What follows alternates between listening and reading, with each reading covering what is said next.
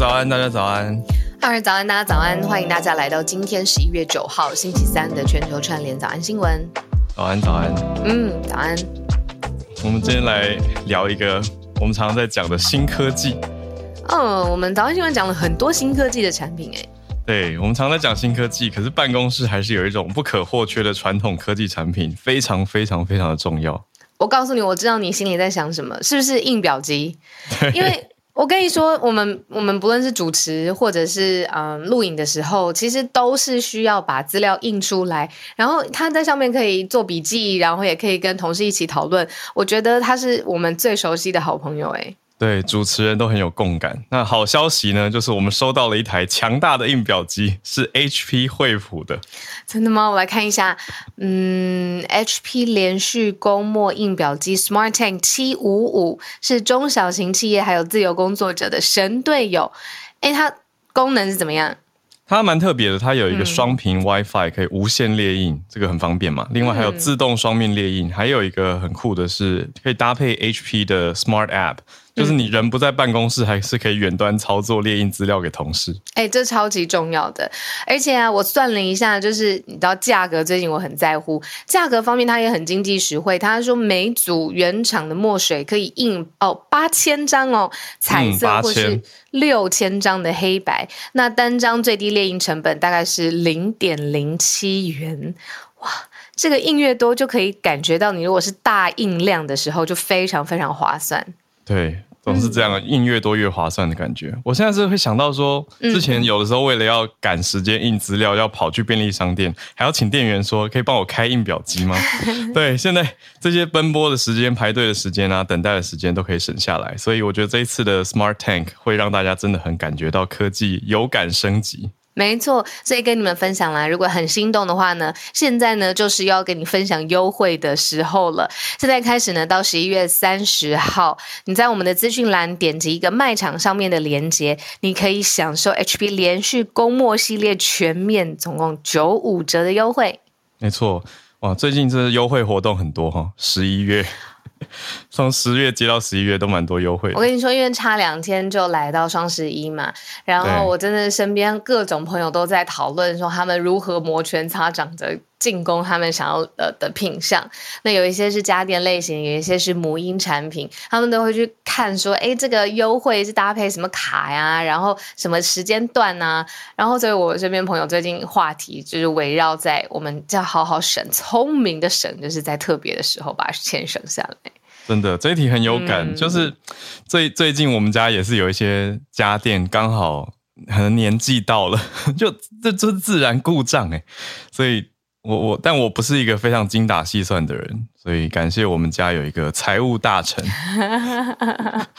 他真的很厉害，他真的很会各种卡的优惠，什么几趴回馈，然后搭配几月几号之前什么的，我觉得超复杂的，但他会算得清清楚楚。对啊，那我觉得这个很重要。我觉得。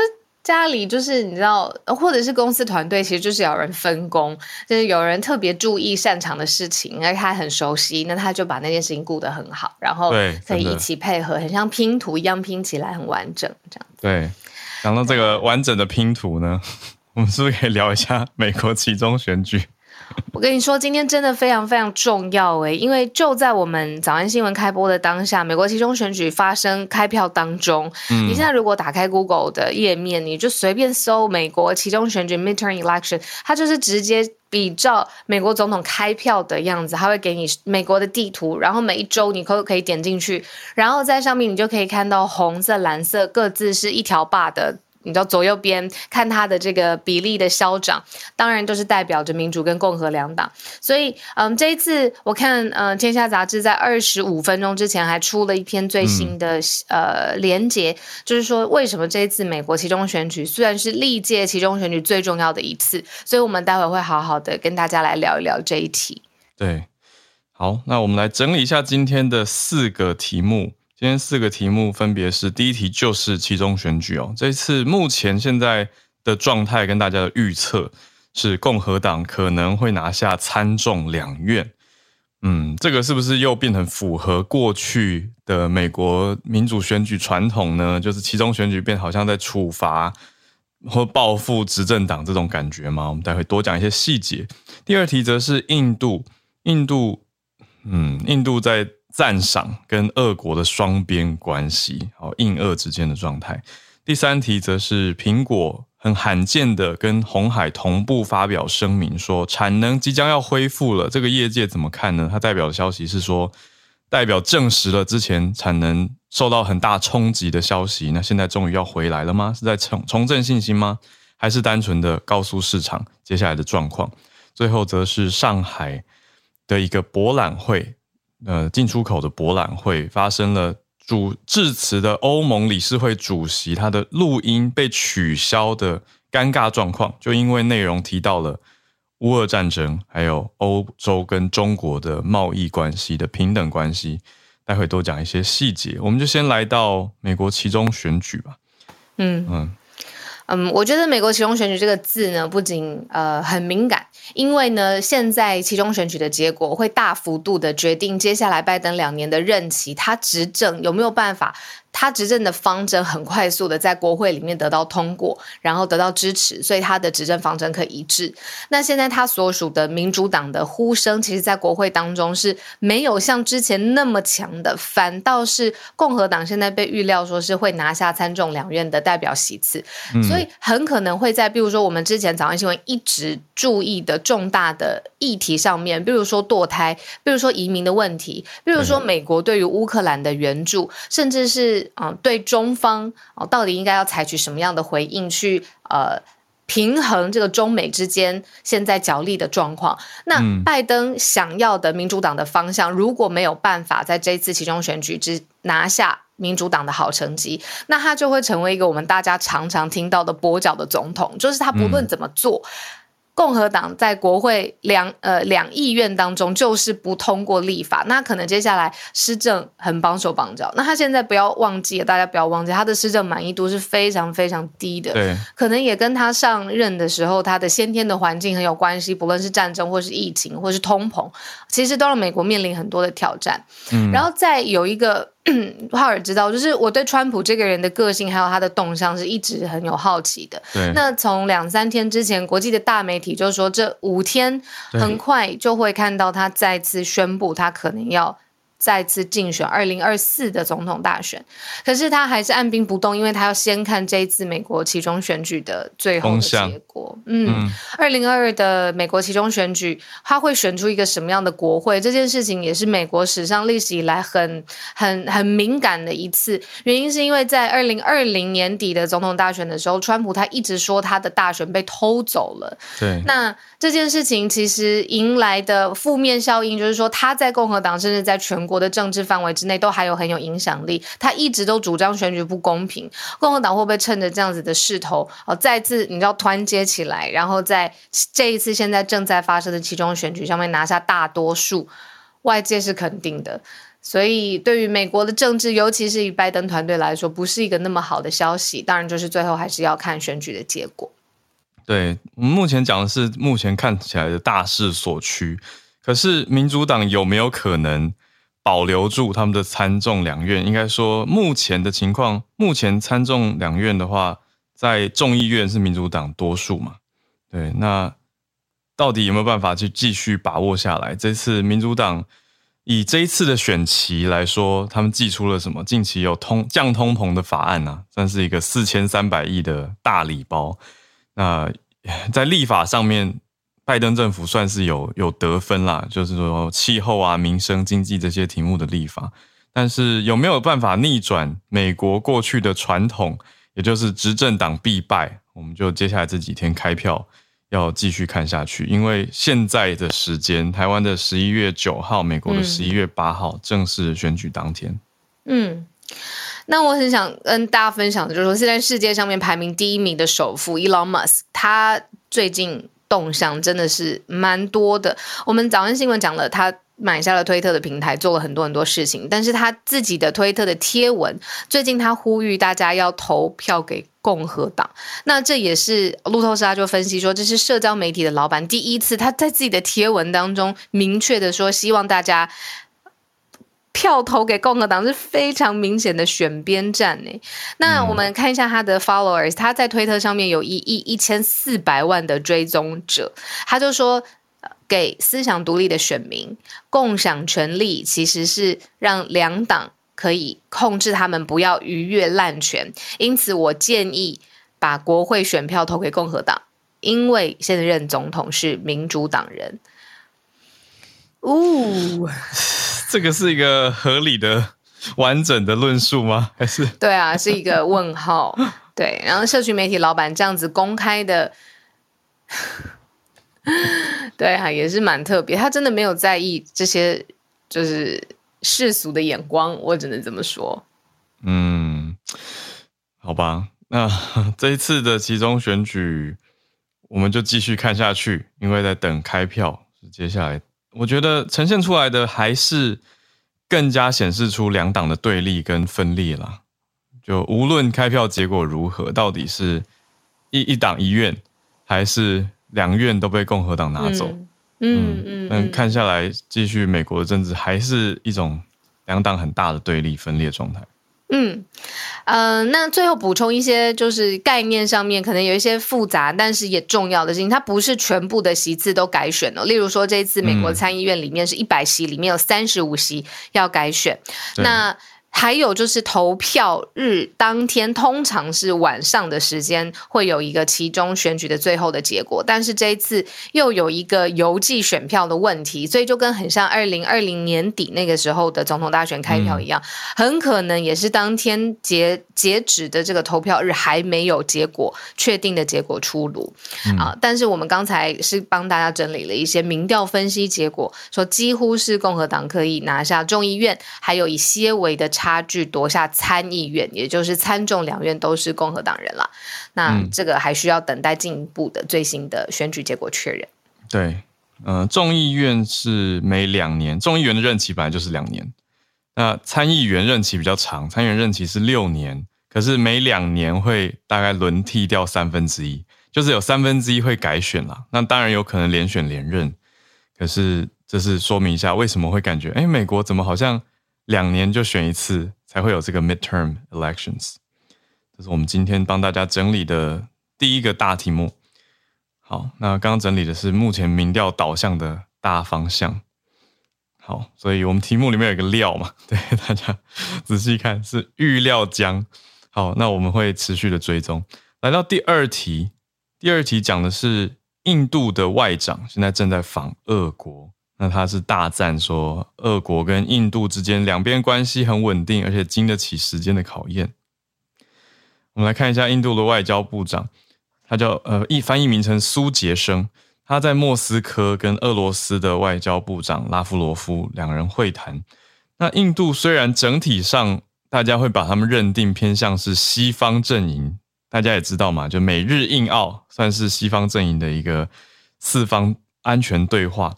但是苏杰生，也就是印度方，也形容说，印度跟俄国的关系特别的稳定，而且已经通过了时间的考验。呃，致辞我们就不念给大家了。总之是安安稳稳的致辞。只是他特别用的词，刚刚讲的特别稳定或格外稳定是什么呢？他说 exceptionally steady，而且是 time tested，已经经过了时间的考验。他用了这两个形容词啦。来形容他们之间的关系，就呈现出的是一种要拉近、拉近的关系，就就会让大家觉得印度，我们早上新闻有讲过嘛，印度参与了美日印澳司法安全对话，但同时还是有一些不同的进展，包括你看跟俄罗斯之间的状态。稍微整理的话。印度从冷战那个时候就跟苏联，当时是苏联嘛，有密切的军事合作了。那苏联之后呢？苏联后来解体了，印度还是跟俄罗斯有延续这样子的军事合作关系，算是战略伙伴。那很多人都，印度人的观点是认为说，美国还不重视印度的时候，俄罗斯已经是印度的朋友啊。用一种友情的角度来看的话，他们交情比较久。嗯嗯，所以虽然印度参与了美日印澳的四方安全，但是跟俄罗斯也没有放掉。而且军事的来往还是不少。嗯，我们真的也比较少呃了解呃印度方面，比如说市场啊，或者是嗯它的嗯政治上面的选边，在国际上面的你知道他他必须要的做出的平衡或者是表态。交朋友，嗯，没错没错，好好词好词，他交朋友的方式。对啊，所以我们从这一题当中也看到一些端倪。对啊，所以这个角度就是他不谴责乌克兰战争，他不谴责俄国入侵乌克兰。他就呼吁各界用外交跟对话的手段解决危机。这个稍早我们在节目当中有提过，但他同时又是继续跟美国、日本、澳洲友好，而且有一个四方安全的这种军事对话合作。好，这是印度的消息。嗯。第三题是一个科技题哦，可是我觉得跟当然跟台湾很有关系，然后对于苹果来说也是非常罕见的，所以它有它的独特性。我们跟呃听众朋友一起分享，也就是说，苹果合作的厂商跟它供应链的厂商这么的多，那你应该不会对任何一个单一的厂商发表什么。样的谈话嘛，比如说他首先也希望这件事情他们的关系可以保有一定的私密的程度、隐秘性，然后也是希望对于所有的供应链的厂商维持一个交朋友的关系，对吧？生意合作上面的关系。好，那今天跟大家分享的这一题呢，就是苹果非常非常罕见，也是第一次在它的官网针对单一一个供应链的状况。供应链的厂商对外发声，那这个单一供应链呢，就是台湾的红海帝国。对，呃，原因是因为红海旗下郑州的富士康受到了疫情的影响，当地的政府对它就等于是因为清零的政策，还是对于富士康的厂就是有很多很多的控制，所以 iPhone 手机出货。明显的受到了影响，可是苹果看知道这件事情，它没有呃置之不理，反而是反向的，它共同公开声明，没错，在呃今天早上非常非常早的时间，零呃早上六点四十五分的时候，红海跟苹果一起发出声明，那里面的声明是在说什么呢？就是正在跟供应商密切的合作，昨天昨天吗？昨天。早，嗯嗯嗯。昨天一早，嗯，然后呃发表哦，对，没错，时间的关系，对，早上六点四十五分发表密切的声明，说跟供应商密切的合作，在文字当中就是力挺红海就对了。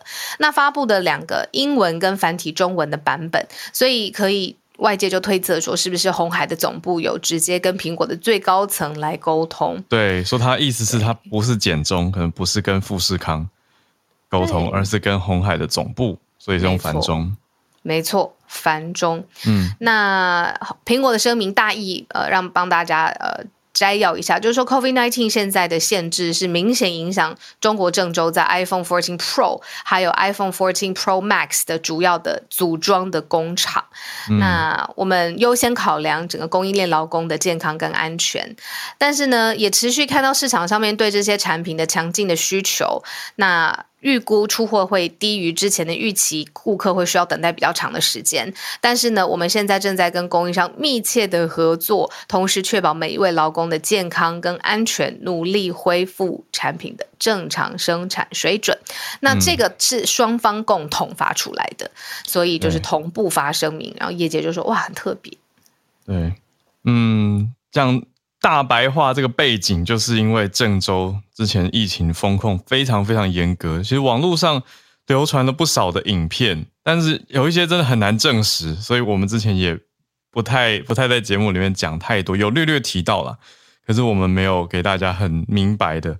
但是我觉得这一个声明，就某种程度上是坐实了这件事啊，就是证实了这一次郑州的富士康真的受到非常大的冲击。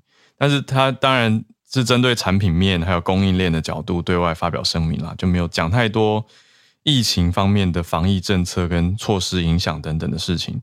可是透过各方来的消息，富士康在郑州的厂真的还蛮多人想要逃离的，或是离开的，所以才影响大幅影响到产能跟出货。那呼应一下市场端的热度呢？我前几天刚好去电信公司办续约。我才知道，苹果就是现在刚刚讲到的这几个供应链里面影响到的产品，iPhone 14 Pro 真的非常的热门呢。还有像我也我也顺便问了店员说，iPhone 14 Pro Max 用的人多吗？他跟我说哦，超级多，超级多。对，所以想要想要如果特别特别是如果有人还要选特定颜色的话，可能还要排队要等。嗯，就是现货不见得有大家都想要的什么一百二十八 GB 啊，就是可能要必须为为此为了要拿现货而必须要买大容量的，因为比较贵嘛。嗯，但是这些东西在市场上是热门抢手货。嗯嗯嗯嗯嗯嗯，这样，所以回应出来，现在十一月上旬嘛，那各界预估还有这次的声明发出来以后，大家就在说，哎，是不是这个月下旬就可以回到？满载的 capacity，满载的产产能。那园区有多少人呢？园区有二十多万的员工，在郑州这边的红海。嗯，所以看起来是好像好像，我觉得大家有消息的话也可以分享给我们。但是目前这边看下来，好像比之前好一些。就是红海在郑州这边的状况，或者说郑州整体的风控状态。那就可以大家补充给我们。好，时间来到八点二十三分，今天我们跟大家分享的第四题还是跟呃中国政府有关，但是我们聚焦在上海取消了一个欧盟的敏感致辞，对于欧盟之间的关系到底会不会产生什么样的冲击？而且什么样的致辞一开始会让人觉得诶是敏感的，然后我还要取消它？嗯。这是上海发生的一个情况，也是我们今天这里的第四题。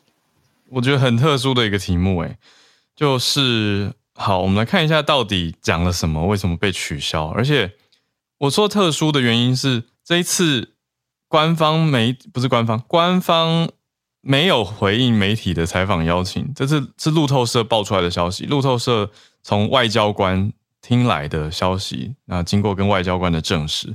所以也去问了中国外交部啊，还问了主办的上海进出口博览会叫进博会相关的中国商务部跟上海市政府，但都没有人回应。我觉得比较特别是没有人回应。过去通常就是会有一个比较强硬的回击嘛，嗯，但是这次是不回应的。那内容到底是什么？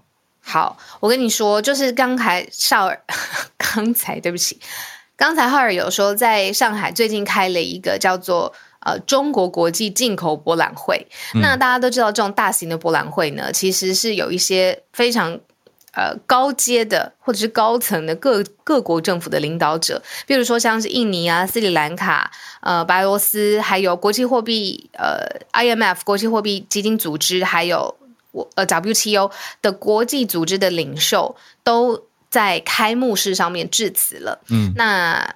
中国家主席习近平他也是视讯的方式去参与重大活动，重大的活动，嗯，那就是进口国际进口博览会嘛，对，那在上海也非常合理这样子，嗯，那特别的事情是呢，欧盟的理事会主席他是预录的方式，也在开幕式上面要致辞，但是他预幕录都录好了，最后主办单位说是取消他的开幕致辞，然后里面的事情说是因为事涉敏感，嗯，而且。嗯，这是外交官，欧洲的外交官告诉路透社的。那这个外交官还说，你不可以让人家知道是我说的哦，就是敏感成这样。没错，在中国当局的要求之下呢，呃，虽然已经预录了发言，但是最后却没有办法播放。嗯，对啊，所以。但我们大家知道，他在致辞当中其实是希望中国针对乌克兰跟俄罗斯的之间发生的战事，希望中方可以采取一个更多的行动，让这个战争可以结束。他说，希望中国应该利用自己的影响力，然后停止俄罗斯残暴的发动的战争。那之前呃，中国有说跟俄罗斯是 unlimited friendship，就是无上限的伙伴关系。那他说：“你既然跟俄国的关系这么好，那你可不可以帮助，也应该帮助结束这场战争？”嗯，所以这个这这个就是欧盟的，我们说欧盟会的主席米歇尔主席，他说：“呃，他在开幕致辞原本预录上面想要播放给大家传递的一个讯息，但是就是被取消了。被取消真的那个心情很复杂，所以我在想说，这一次提供消息的外交官很有可能也。”应就理论上啦，应该就是熟悉欧盟理事会跟主席，或者是他至少他们秘书处办公室一定也知道，才有办法得到资讯的摘要啊。因为既然都取消播放了，代表没有人听过嘛，所以这些内容到底是哪里来的？就是这些外交官提供给路透社的。还摘要到，除了小鹿刚讲的这一段是战争方面被中方认为或当局上海当局认为太敏感的，还讲到一个跟贸易关系有关的，是说在欧洲一直想要平衡欧洲的贸易关系，避免过度依赖。我想他讲的过度依赖，就是在说欧洲过去很依赖俄国的化石燃料啊，所以贸易会失衡嘛。那这个外交官整理出来的摘要呢？被取消的致辞里还提到说，希望欧洲跟中国的贸易关系也是如此。就是虽然欧盟理事会主席来上海这边的进口博览会说，哎，我们友好，我们我们关系很棒，但是也同时讲了一些有点像淡书的感觉，就是欧洲也希望不要跟中国有太过依赖的关系。那中方听起来可能都觉得不是很悦耳吧，就觉得啊，你讲这个敏感的战争，另外又讲说你不要太依赖我们，是什么意思？然后就把它取消了吗？问号，我用问号。但是路透社用媒体的角度去问了外交部、还有商务部跟上海市政府，目前都没有回应。没有人回应，没有人证实说对我们取消了，或是或是没有否否认，也都没有。但消息就是由欧洲告诉路透社的。哎，我们是不是可以跟大家分享一下这种开幕致辞的录影？哎，其实很辛苦哎，而且通常不会取消，除非除非真的什么，不是重大技术意外吧？对不对？或者是真的现场不雅的暴力的内容。对啊，就是播出来真的会有很大的血腥状态，或者是什么？对，而且通常一定不是通常是一定会提早至少一天拿到这些录影吧。他就是看到了，就是发现内容不是不适当嘛，儿童不宜，开个玩笑，然后所以就就取消了。那这个很敏感呐，嗯，就是交朋友都不会这样吧，更何况是两国之间的关系。对，而且取消以后，你看，如果欧盟的外交官不跟媒体爆料的话，好像也无从诉愿，因为。你知道内内部如果对对主办单位或对上上海或对中国外交部抗议，也有也有可能就就不了了之。嗯嗯嗯。所以只好透过路透社这样的国际媒体发声。对呀。嗯，好，以上是我们今天整理的四个国际大题目。那么，呃，美国其中选举还在持续的，就是发生当中。那所以，嗯，我们看看明天早安新闻的时候有没有办法。跟大家来揭晓最新的总统开呃，sorry，选举开票的结果。对，其中选举。对，那今天又是星期三了。没错。哦，我来邀请 Snade，我们的 SMC 早科学的时间，早安来聊科学。嗯，Hello，SMC 跟媒体中心。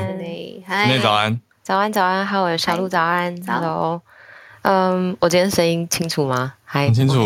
好，太好了。嗯，对我。我今天还是要跟大家分享 COP twenty seven，这样就是虽然跟上周三一样，但像嗯这几天在看国际新闻的时候，如果像昨天打开 BBC 的 Science，点进去以后就满满的 COP twenty seven 这样，对，所以就想说这真的就是现在国际除了美国其中选举以外的另外一件大事，这样，所以觉得还蛮值得分享的。那嗯，COP twenty seven 它是在。十一月六号就是呃前几天正式开幕，然后它会延续两周，在十一月十八落幕这样。那在开幕这一天，就是上礼拜三有跟大家预告，就是 COP twenty seven，我们看 COP twenty seven 的呃看到这几个字，看到 “CO”，我们脑袋里就是有很多报告就要出来，就是陆续大家就会一直发报告，一直发报告这样。所以在开幕这一天，呃，世界气象组织。呃，他们就也就发布了二零二二年的报告。那气象组织对他发布的报告，主要是呃指出，呃过去就从今年算起，过去八年是有温度记录以来最热的八年。嗯，那今年的热浪啊、干旱跟呃毁灭性的洪水，也影响了数百万人，甚至造成了数十亿美元的损失。那在台湾有报道这份报告的编译新闻里面有提到说，嗯。这份报告警告我们，我们可能已经错过了把升温守在一点五度 C 的机会。这样，嗯，那但是如果真的去看这份报告，或是他这些警讯提出来的，我会觉得他他告诉我们一个 evidence，但是他并没有告诉我们说我们应该要停止改变，或者说我们就要绝望这样。因为呃，我们之前一直在说，只要升温零点五度，它就会对地球造成很大的影响。那现在看到说，我们很可能守不住一点五度，但是反过来想，只要我们能够让它升温控制的越慢，那我们就有越多时间可以在这个持续变化气候状态里面去适应跟调试。嗯嗯，那这份报告里面有提到说，现在全球的均温跟工业化之前相比，大概。呃，已经高出了一点一五度，这是为什么他们说一点五度很困难？这样，那这个一点五度造成的实际状况是冰川融化，海平面从一九九三年以来上升的程度已经是两倍了。这样，然后这些事情在我们没有办法呃很快速的减减少排放的话，它会持续的进行。那我们的确是活在一个持续在变暖的地球上面。那也因为这些数据不断的告诉我们这些事，所以今年 COP twenty seven 的其中一个重点，就是已开发的呃国家，也就是历史排碳记录很高的这些国家，嗯，要怎么用实际上也就是金融的援助，去帮忙开发中的国家度过这一类的气候危机。那开放中开发这特别要讲这个事情，是因为其实很虽然说我们这一次看到的，嗯，干旱啊，或是。而且干旱是发生在欧洲，但事实上，像这一次的 COP twenty seven 就是在非洲，在埃及。嗯，那在整个开发中国家，其实受到这些气候极端事件，其实是影响非常非常大的。那嗯，所以这次的 COP twenty seven 的重点就是怎么执行每个国家当初定下的目标跟承诺。所以，其实第一点是大家在呃。督敦促彼此，就是去年在 COP twenty six 的这些承诺，其或是计划，其实是不够积极的。第二个就是，除了定定更积极的目标，我们要怎么执行这件事情？所以，其实 COP 呃 twenty seven 开幕的时候，主席就说，他们希望 COP twenty seven 被记得的是，它是一个 implementation COP，就是它是一个执行的 COP。在二零一五年的时候，那个时候的呃 COP twenty one，大家记得是巴黎协定，嗯，就直到现在，我们都一直在讲巴黎协定是嗯 COP twenty one，但是现在大家在说的是，我们希望 COP twenty seven 是一个执行的 COP，就大家会记得在这次 COP 里面，我们定出了多少计划，而我们除了承诺之外，我们各国之间要怎么合作？嗯，那。这个合作其实刚刚有讲到，嗯，其实开发已开发的国家，它必须要援助开发中的国家，是因为这些排碳某个程度也代表了经济成长，代表了呃这个国家可能有嗯更好的基础设施，有更好的经济状况。但这些开发中国家，如果你现在就让它不要再排碳了，它其实国家还有无法发展，对它没有办法发展。嗯，所以像嗯这一次。其实很多大国就一直在说好，其实他们很久之前就说他们要援助，但是这个钱其实没有进来。嗯，所以这一次的 COP twenty seven，其实大家讨论是好，那呃除了目标，对我们要怎么执行，什么时候要把这些钱让这些呃国家能够真正的处理问题？像今年在东非降雨量是连续四个雨季都低于。呃，之前说的平均是四十年以来最长的旱季。嗯，那旱季我们说旱季就是没下雨嘛，但事实上旱干旱直接导致的可能是也因为当地的基础建设比较落后，所以它其实有更严重的呃流行病的问题，就健康的问题。那更严重的就是粮食安全的问题。也就是说，大家在面对的气候危机，除了我们一直在谈海平面上升啊这些数据啊，或者是。嗯，自然世界发生的事情以外，它通常在人类的社会里面所发展的是一个复合式的灾难。也就是说，嗯，洪水它不只是洪水，它可能家里会家里会被摧毁，到呃粮食会被摧毁，大家没有办法移动，就这一类的事情。那在嗯，COP twenty seven 开幕那天，英国的新任首相他发言就有提到，他认为就是第一个，我们需要加速发展再生能源。嗯，这个已经是。它就加加速发展的再生能源跟减少化石燃料两两个应该要是并进的。嗯，那尤其是这不是他提到，但是如果我们要去看化石燃料，其实全世界有非常多的国家仍然在仍然在补贴化石燃料。嗯，也就是你今天呃化石燃料产业这种高碳排的，其实是国家是在补助，台湾的补助金额其实非常非常高。那已经有在改革这种化石燃料补贴政策的，呃，我们附近的国家其实就有印尼、马来西亚、南韩，就大家其实是同时在做这两件事情。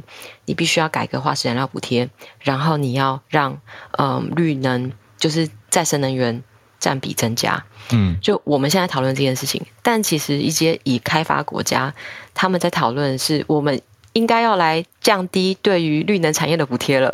哦，就是。那个时序，大家会感觉到非常不一样。就是我觉得 COP twenty seven 这一次给我很大的感觉，降低对化石的化石燃料的补贴。国际就是已开发国家已经在说，因为他们对，因为他们已经没有在补贴化石燃料，他们已经在他们已经到下一步了。对他们补贴很久了，他现在大家说我们要要不应该要让绿能这么依赖补贴了。哦，要他们自给自足。对，但是但是在我们这里，我们不止就。我会觉得有很大的感觉上很大的差异，就是我们现在对那个差异很大，嗯，但是也不是说所有已开放国家对于化石燃料补贴都都已经慢慢在改革。例如说美国，美国它其实持续的也在补贴化石燃料，但是它同时的也有在绿能产业上有补贴，嗯，所以因为这些电你怎么发电，其实是很大的一个排放源。那我觉得这个是我们在这次 COP 里面可以看到世界上。走到哪里，而我们现在其实应该要跟上的是哪里？这样子，嗯，那所以，嗯，英国首相新任首相他就除了说发展再生能源，他有说，其实这个大家也都都知道，就在乌俄战争开打以后，全世界都意识到必须要降低对于化石燃料的依赖。那么，投资在再生能源技术的发展，然后还有各种投资在社会和国家的转型要的技术，那这些其实是可以创造新的工作。那也是我们面对气候危机更实际上就是 implementation 可以有的作为，这样。嗯嗯。那这就是今天的分享。然后，嗯，我们今天其实七点的。七点的时候参加一个澳洲另外一个也是跟 COP twenty seven 有关的报告的记者会，但是这个报告它二十呃礼拜五才会公开，那也希望下周可以再跟大家呃再 update，就是让我们好好的把 COP twenty seven 的两周都好好过完这样子。好，谢谢森内，谢。谢森内，谢谢我们今天的 SMC 早科学的时间，大家也可以持续关注 SMC，应该会帮大家整理更多的消息。好，现在房间里面两千六百位朋友跟我们一起哦。那现在八点三十九分，陆陆续续邀请大家可以持续上来，啊，我们跟我们分享今天你所关心到的、关注到的消息。那呃，我刚看了一下聊天室，还有社群上面大家讨论的，其实美国其中选举现在已经是一个很大的热题、热点了嘛。但是也是跟大家说，现在持续开票当中，那也没有到选举。最后确定的状况跟台湾之间的关系，我觉得会在嗯，是不是国会上抗中的议题上面一定会嗯跟台湾有关。那哪一个党他接下来拿到国会上面的席次，对于中方抗抗衡的力道是什么？台湾一定会被。嗯，多次讨论当中被提及，所以他也不要觉得哦，这是很远的事情。美国也不是总统大选，是其中选举跟台湾也的关联。我们明天也一并的整理给大家一起平息。嗯嗯，我自己想到了一个点，就是共和党。好，这个很个人哦，这很个人，我要强调这很个人。就是我会觉得，好，我们一边邀请大家上来，一边我发表一下我自己的想法，就是共和党很有可能会用军售的角度去一直提案，就是。怎么讲啊？就是看起来是有台，可是实际上就是要卖武器给台湾嘛。那卖武器给台湾，等于对美国的两两院来说都是都是成功的利益啊。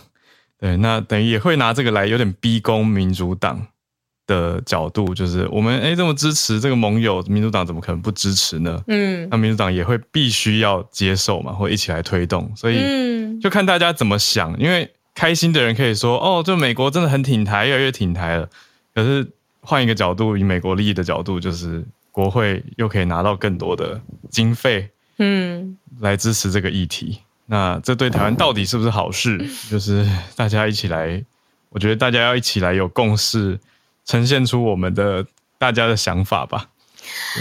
然后我有一个半玩笑话，我想跟这是半玩玩笑话，我先声明了，我想跟浩尔分享，就是因为我们二零二零年经过一个票开不出来的总统大选的转播，所以那个压迫感跟我每天醒来，我我真的不夸张，每天早上。睁开眼睛，第一件事情我就是打开电视，看到底美国总统选出来了没？那也是这一次的机缘，我才去看说，哇，其实每一个州他们的计票方式之复杂，而且我的隔壁州跟我这个州可以有完全不同的计票截止时间。这一次在美国其中选举也是，我们举几个例子好了，比如说 Pennsylvania 宾州，它规定呢可以现场先投票。投完票计算完之后哦，再计算邮寄或者是缺席人的，就是透过各种方式的投票，所以当天应该就是没有办法知道结果的。内华达州更特别了，他说他要以。邮寄的投票为主，但他会先看邮戳，邮戳必须是投票日当天之前，但是有一个但书，在投票日后四天之内寄到的选票也都会计算，所以你知道至少要在选举日之后加四四天之后，你才知道结果，还好像还不复杂，不够复杂一样，就是 Ohio 二亥二州。天呐，疯了！他是投票日之后十天之内寄到的选票都算，所以当天俄亥俄州他也开不出来。对他十天那个时候我们邮戳，我们一直等啊，而且好多好多州的图都是问号空白的，疯了！所以现在有媒体在算这个各国不是各国各州它的计票的时间点，说可能一个月之后，嗯。才会开得出来，对啊，所以这些呃决胜州或是摇摆州，它的怎么样计算票务哦，这样子的认定，其实已经在二零二零年总统大选酿起很大的危机感吧，灾害，我只能这么说。那时候我都还记得，我们转播到很多民众去投票所外面抗议，耶，是聚集在那边，觉得说你到底在里面在干嘛？为什么票都开不出来？对，他们的关键字就是 rigging。rigging 就是 R I G G I N G，或者他们说呃，this election was rigged，就是反表示认为有人操作或是做票啦，这是今天的早安英文。但总之，我觉得我们刚好就接着谢谢小鹿的补充，所以很多人可能会不飒飒想说，哎，为什么讲一个选举会连续报这么久？就是因为特别的制度的关系。那很谢谢我们今天已经连线上来的听友，南加州的。Charlotte 人就在美国，可以跟我们分享 在加州投票的状态跟感觉。对啊，嗯，可是因为我不是公民哎，我这边只有绿卡身份，所以我没办法投票。但是呃，我身边是有朋友，就是会说，就是他们其实，在前两天就开始可以陆续开始投票。那这个就会像刚刚就是浩儿跟小鹿讲到的，牵涉到说每一个州它还有它的这个州法。那州法可以决定，比如说像这个，他计算这个票啊，然后呃，他这个通信投票，然后他寄出的时间，然后他可以算到达的时间、计票的时间，这个就是这个就是啊，我们以前先前提过的，就是联邦跟这个州法的分歧。所以呀，对我觉我觉得就是像刚，我很同意你们讲，就是这个东西很复杂呀。是，那我我自己我自己我自己没有呃没有投票过，因为我就不是公民嘛。那嗯呃我可是我因为很有兴趣，我借了一本呃上一次总统大选的时候，我借了一本他们的。一本他们的的这个叫做什么投票单？那为什么会用一本？就是大家很难想象，就是 美国的这个投票的这个单子有多么的复杂，像是拿一个你那个，比如说你一个大学的入学的这个一个本子哦，真是一个小册子。那个小册其实不小，是 A4 的，然后非常多页，至少我觉得有四五十页吧。然后他会里面有很多种选举方式，比如说你可以啊，你可以选择说哦，我是共和党，那我就选择说共和党，你就有一个简单的勾法，或者是你可以。呃，要一个一个个别的勾哦，我这个要选这个，那个要选那个，然后里面还会有所有的，比如说，比如说在加州，我自己要知道身边的朋友跟呃，你看到家家户户前面的门门口前面哦，草坪上，你会看到他们会有啊放牌子，就是他支持谁，或者是有的会直接写说，呃，是哪一个法案，no for 啊，比如说 twenty three 类似这样，no，然后 yes for。什么就是 sixty four 呀，那就是他他在讲说这一次的公投，比如说对啊加州的这个教育基金是不是应该回到孩子身上，或者是什么东西啊，就是他们要表达意见的那些公投法案，每一个也都列在里面。所以当台湾那个时候在讲说我们公投的这个投票单很复杂的时候，我就想说美国其实复杂一百倍，只是他们可以在家里慢慢看。呀，这个是我看到，因为我上次研究就研究了很久，就是那本那本册子，那本投票单，对，然后你可以寄出去呀。哇，谢谢 Charlotte，这个很很难得会听到的分享，因为实际上在美国有看过那个票单的人，我觉得应该以我台湾人来说，对，因为很多人在这边有工作签证或绿卡，也未必是公民嘛，所以不见得会有投票权。对。嗯呀，那我我今天要分享的其实跟这个。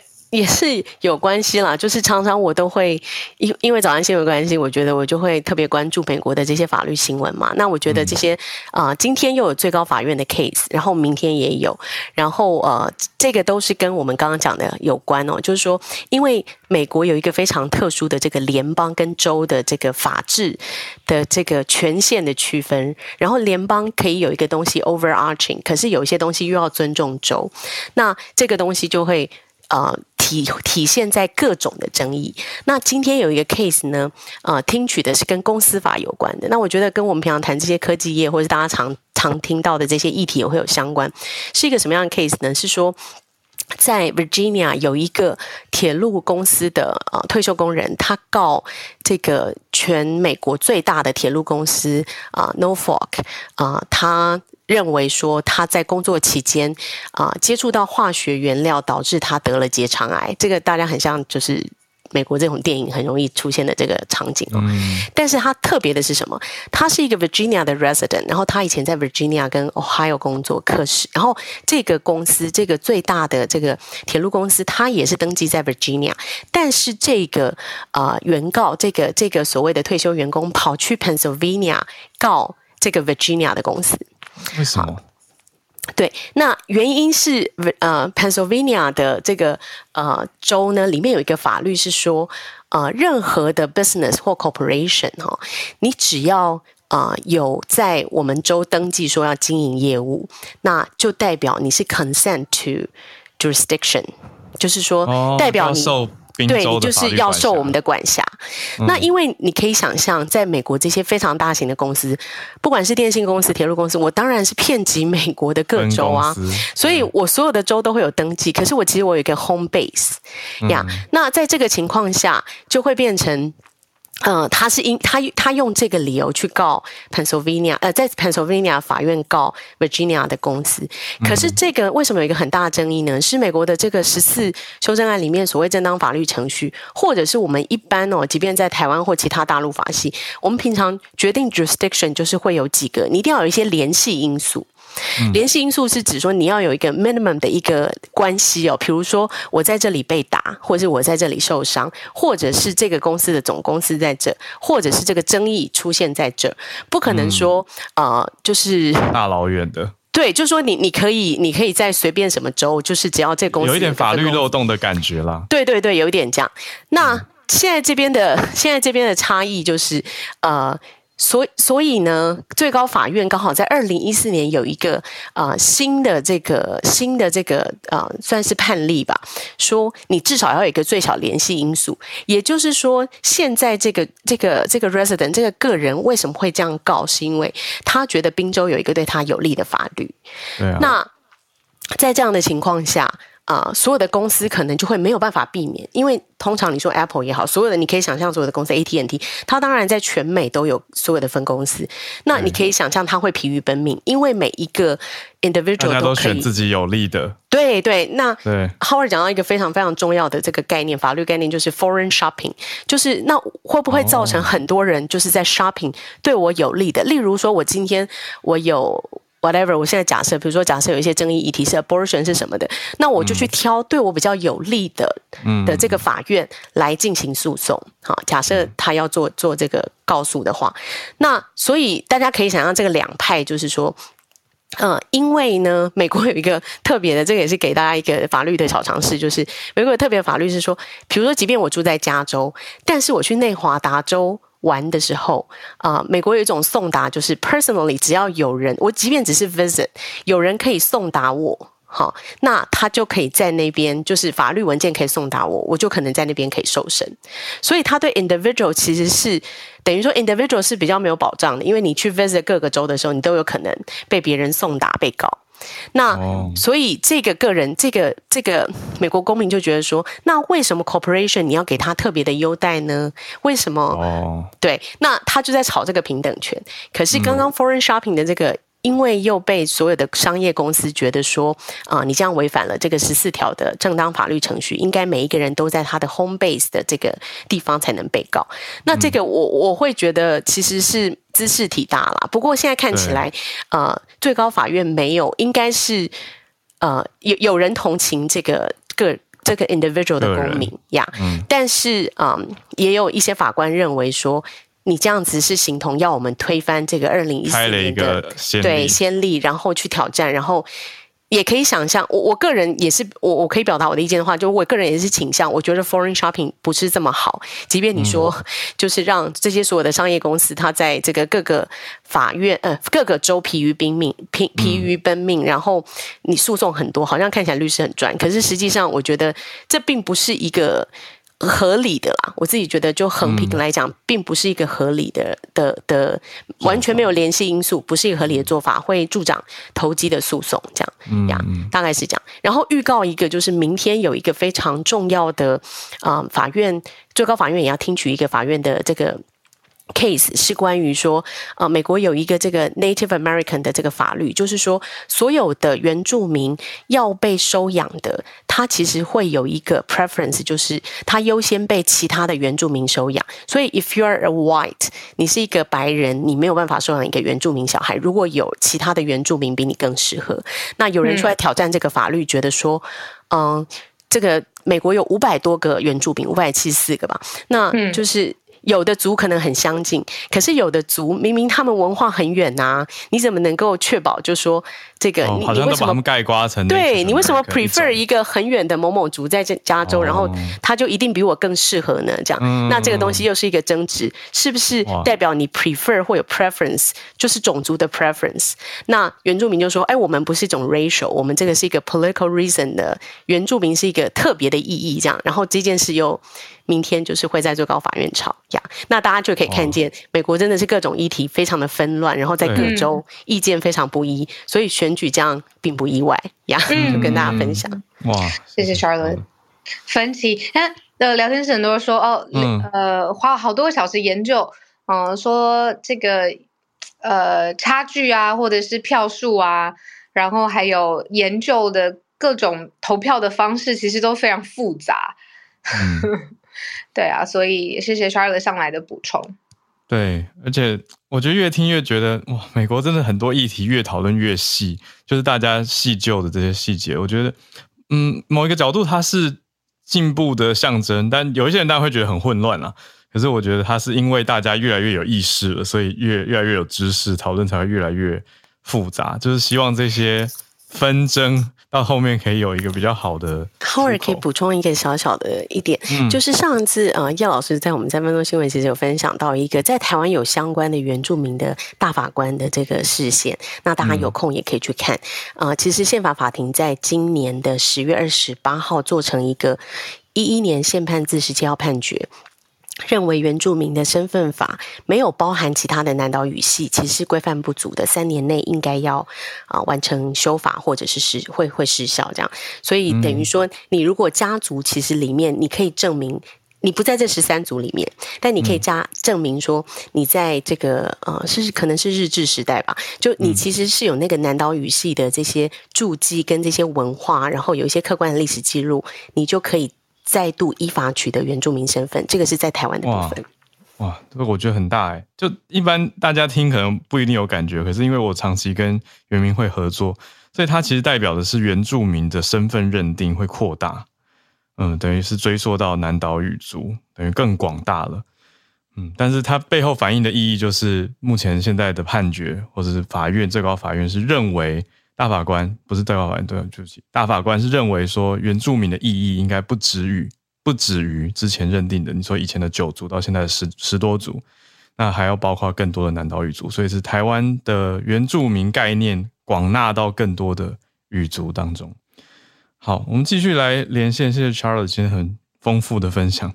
那我们来听芭比所关注的题目。芭比今天看到的是建筑相关的。芭比早安，早安，好，早安，小鹿。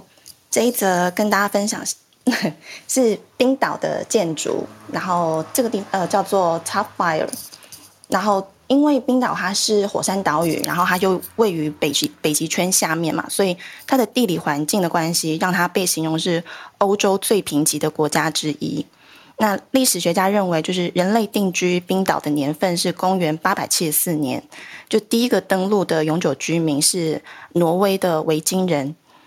然后，就算是我们印象中就是这么就是很顽强的维京人，就是要在冰岛居住的话，也是很有难度的。因为这里的气候跟土壤的关系，它虽然是有树林，但是你只要砍掉砍掉树木之后，它就很难再重新生长出来。所以你要种树也相对的困难，就是这样子的循环。所以土地贫瘠，没有足够的树木作为建材，所以冰岛人他就想到运用随处可见的草皮，建造成我头像上这样子，就就是三角形屋顶，然后上上方就是铺满草皮的草皮屋，嗯，看起来很像是哈比给哈比人住。真的，我也是想到，对，而且就是它不像是盖在土地上，反而是从地下长出来的。可是没错，它的内部结构的屋舍就是处于半地下，然后它的基底是就是用平坦的石板层层堆叠，然后正面的框架它都是用桦树或是漂流木材制成的，然后最后就是在房顶上面铺上数层的草皮，然后屋顶它一般是会有通风口或是天窗，天窗比较少，因为呃玻璃在当时还是比较罕见的高价的建材这样子，可是。草这种草皮屋呢，它虽然是保暖，而且它随着季节变化，它会有不同的样貌，但是它也不容易通风，所以这种草皮屋的屋内，它常常都是很潮湿的，就是空气有静止的感觉。那而且这种屋顶它是有机体，不止虫鸟会来吃，有时候牛羊会就是会来吃你家的屋顶的草，这样。所以 在十九世纪中叶的时候开始，就是海外贸易比较增加之后呢，呃，让木材、石头跟混凝土这些新式比较呃容易取得建材就是变多了。那很多人就是开始从草皮屋搬到现代的建筑，可是。草皮屋它是研究冰岛历史文化，就是一个很重要的依据，所以很多草皮屋它是受到冰岛国家博物馆特别保护的，那也被呃也被列为就是联合国教科文组织的世界文化遗产遗产这样子。然后最后补充一个，冰岛还有另外一个很喜欢就是跟自然共存的案例，就是放养婴儿，因为 对，因为在冰岛的街道或是。呃，餐厅、咖啡厅外面，你常常会看到就是刷一排婴儿车，嗯，而且里面都是有婴儿在睡觉的。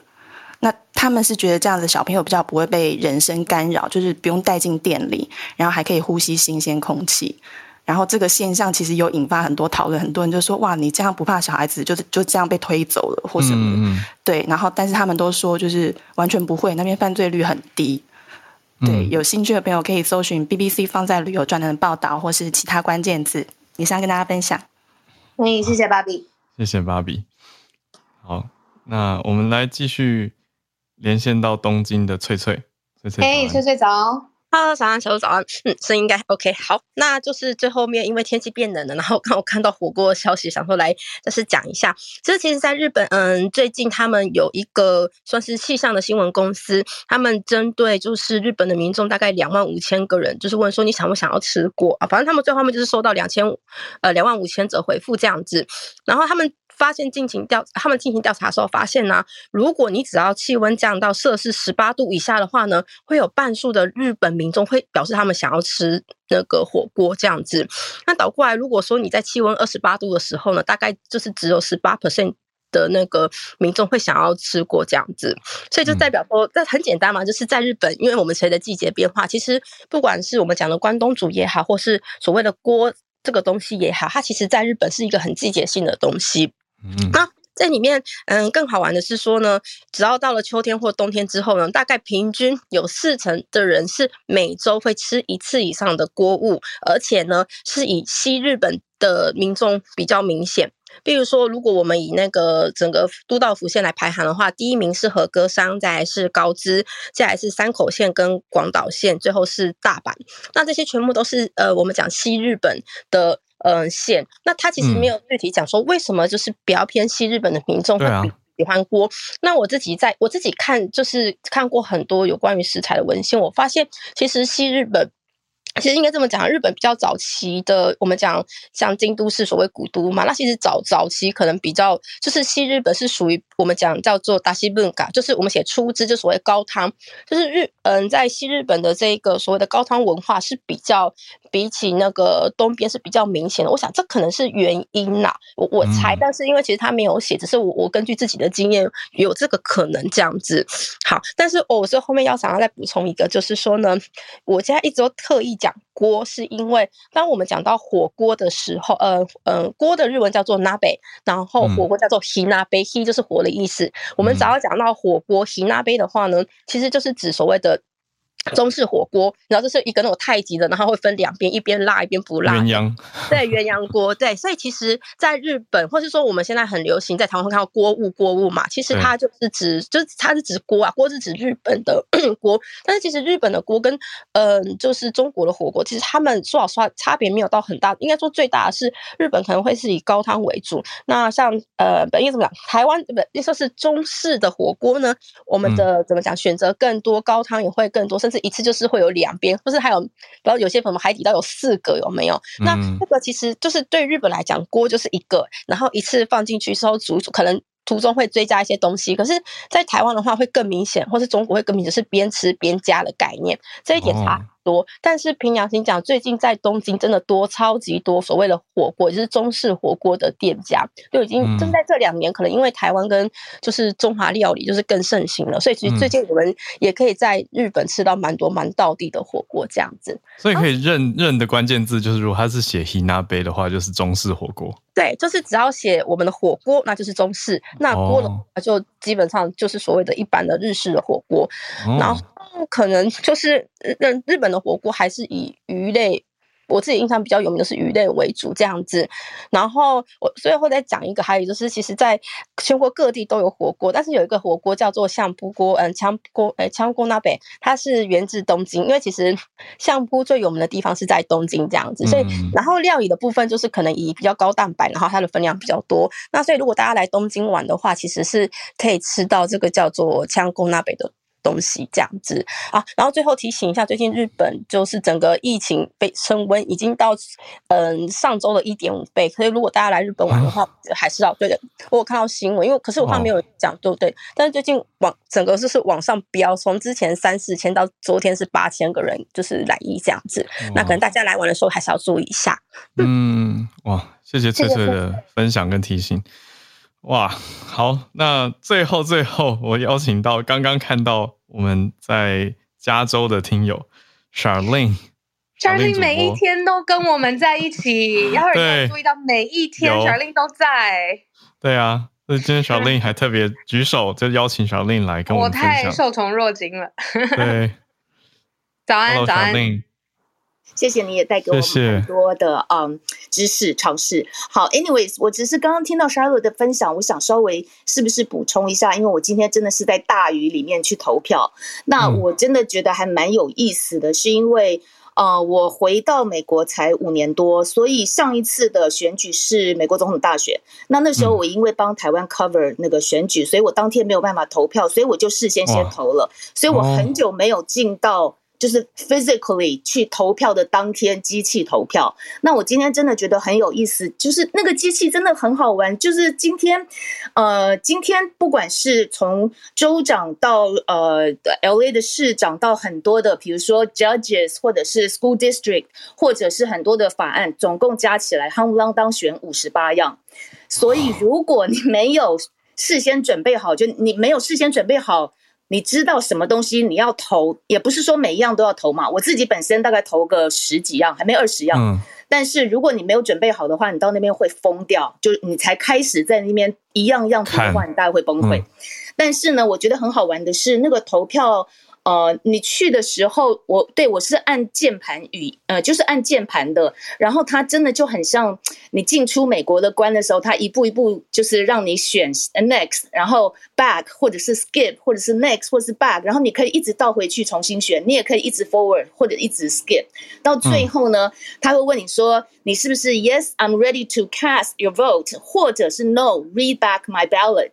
就是你可以一直倒回去，而且它还有戴耳机的，就是让听呃呃听觉辅助，for for the blind，就是看呃盲人。瞎子好难看，对盲人，对不起，我一下想不起来，盲人你可以，他可以把选票印出来之后，你有耳机，它可以帮你 read 出来，让你的耳朵听见你自己选了什么。我觉得至少我以前没有这样见过说这么贴心的，然后。全部都五十八，就是这些你所选的，你全部都 review 完了以后，你确定以后，他帮你 print 出来一张，你还可以再看一次，然后再把它再把它塞回去，就是有一个很扁平的，很像你塞那个 ATM card 一样的一个地方，你把它塞回去，他把你 scan 完，然后我就把这张拿出来，我说啊，我现在要干嘛？他们讲说哦，Have you scan？我说 Yeah。他说那你就把它再再 stick it back，他就会把它收回去。我觉得整个过程是蛮好玩的，然后。可是呃，如果是年长的长辈们，他们是习惯吗？还是说是会有觉得有一点门槛？每一个人你只要需要，现场有很多工作人员在帮忙。其实我今天去了两次。第一次的时候，我是早上去，因为我要赶着出门，我把事情我想说，voting is my first priority today。我把它做完，我就想，我就想要去赶去别的地方。结果呢，我在现场看到，其实很多老人家都在现场排队。我不知道他们是不是对于那种 absentee ballot 或者是用 mailing 不是那么熟悉，但是真的很方便，因为每一个人都可以有一个专属的人就陪在你旁边，而且我们还可以拍照。我的印象，我不确定在台湾投票可不可以拍照，在这边全部都可以，因为我的。我要投我什么东西，我哪一个法案，我什么东西要投什么，我都已经事先写在手机里，所以我是把手机拿出来一个一个对对到我要投的那个，所以我觉得很方便，而且很我觉得很人性化。然后还有一点就是，呃，看到今天房间的第一题，其中选举共和党要拿下参众两院，以我最近的感觉，嗯，我一点都不会意外，因为最近我听到我我。我周围的哦，原本很左的人，或者是呃高级知识分子，很反很反右的，很很就是原本很左的人，这次全部一面倒的往共和党投。然后我们之前在我们家附近的社区，我们不是 Beverly Hills 那种高级社区，但是 of course 也不是那种 South Central，就是那种比较可能墨裔啊、非裔比较多的人。我们是很比较中间一点，比较 neutral 一点。可是我们住在 Burbank 这个地方，就是媒体的大本营，就是有一点类似内湖那样子。ABC 还有 NBC Universal 他们的 backlot，他们的呃 Warner Brothers 全部的公司都在这一区，所以很多人都媒体人都住在这一区。我们在这一区散步的时候，刚才呃包呃呃呃 Charlotte 有讲到说，很多人门口会插旗嘛，就是你你你。嗯呀，支持谁立场？嗯，大呃，至少我们看到的，因为学区那些我真的搞不清楚。但是市长的话，一面倒，一面倒，一面倒的，就是就是那个男性的共和党的 entrepreneur 一面倒。我们那时候，我跟呃，我跟我未夫未婚夫在马路上散步的时候，因为我就很在乎这个，我就一直在算，一直在算。我们大概算到 这位男性的共和党 entrepreneur 的候选人大概是七比三，就是一面倒。所以七比三，嗯，七比三，对。所以如果这一次共和党真的拿下参众两院，嗯，我我一点都不会意外。嗯嗯，哇，真的是第一手的观察跟消息。对，而且我觉得还有一点，最后一点就是，我说我今天去了两次那个 vote station，第二次是因为我开车，第二次的时候是因为。这两天，洛杉矶莫名其妙的开始大雨，然后我回来的时候，在马路上那个雨刷来不及刷。洛杉矶，我今年没有见过这样的事情。然后我车子开一开，就收到 warning，就是那种 alert，就就是熬夜熬夜那种 alert，在我手机上就说今天有呃 flood 呃 flood alert，而且说是 life threatening。那因为我有看到这样一个，然后我就莫名其妙的下了 freeway 去找另外一个 voting station，我想看一看，因为还有几个小时，我一直在收到。那一些 campaign office 在催，在催，在催，所以我去看，我竟然在天都快黑的时候还是满满的。我以前也没有懂懂懂，嗯，对，所以我觉得投票意愿也很高。嗯，我感觉应该是不会太低，所以就是我今天真的有这样的感觉。哇哇，谢谢来自第一手现场消息、最新观察跟经历的分享。有身临其境的感觉，好像进到那个投票所的感觉。对，台湾的确是不能拍照的。台湾是进到投票投开票所以后就对，所以我今天还特别问他，因为我我记不住每一个那么多那么多，我要怎么记？所以我特别问，都可以拍啊，而且还可以自拍，都可以，我就觉得很好玩。蛮不一样的选举文化跟现场，还有机器的操作。嗯，谢谢小令，谢谢啊，谢谢我我自己特别想谢谢小令，是他每一天真的每一天我都看得到你跟我们在听节目，我觉得你们很棒很棒，我也跟你们学很多，谢谢你们。